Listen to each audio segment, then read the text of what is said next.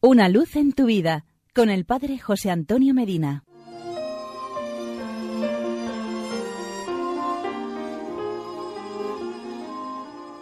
Queridos amigos y hermanos, hoy 23 de septiembre celebramos a uno de los santos más populares de los últimos tiempos, el Padre Pío. San Pío de Pietrelcina fue un hombre elegido por Cristo para llevar los padecimientos de la crucifixión en su cuerpo durante 50 años de su vida. Las llagas en sus manos, en sus pies y en el costado de su pecho eran permanentes, sangraban y no cicatrizaban, no supuraban ni coagulaban. Durante su vida recibió el don de la bilocación, que es la posibilidad milagrosa de estar en dos sitios a la vez, también el don de lenguas, por el cual podía darse a entender en diferentes idiomas, aunque nunca los hubiera aprendido.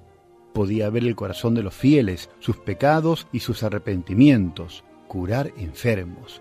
Amó incansablemente y sin respetos humanos a Cristo y a sus hijos espirituales. Enardecido por el amor a Dios y al prójimo, el Padre Pío vivió en plenitud la vocación de colaborar en la redención del hombre mediante la dirección espiritual de los fieles, la confesión y la celebración de la Eucaristía.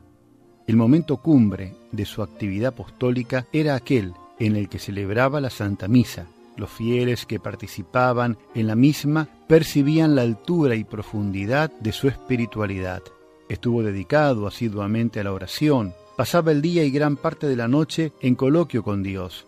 Decía, en los libros buscamos a Dios, pero en la oración lo encontramos. La oración es la llave que abre el corazón de Dios. La fe lo llevó siempre a la aceptación de la voluntad misteriosa de Dios. Expresó su caridad acogiendo a muchísimas personas que acudían a su confesionario, recibiendo su consejo y su consuelo. Era como un asedio y él se daba a todos, hacía renacer la fe, distribuyendo la gracia y llevando luz, pero especialmente en los pobres, en quienes sufrían y en los enfermos. Él veía la imagen de Cristo y se entregaba especialmente a ellos.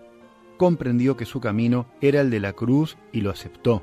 Durante años soportó los dolores de sus llagas con admirable serenidad sufrió en silencio las numerosas intervenciones de las autoridades y cayó siempre ante las calumnias. Recurrió habitualmente a la mortificación para conseguir la virtud de la templanza, de acuerdo con el estilo franciscano. Se consideraba un inútil, indigno de los dones de Dios y lleno de miserias.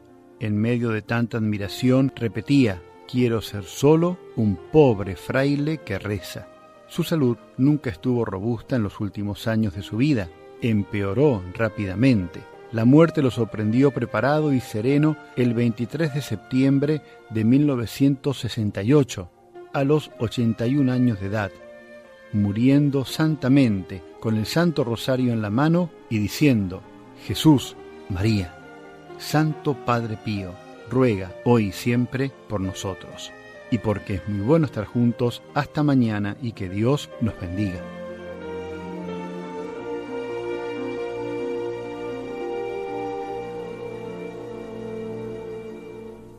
Una luz en tu vida con el Padre José Antonio Medina.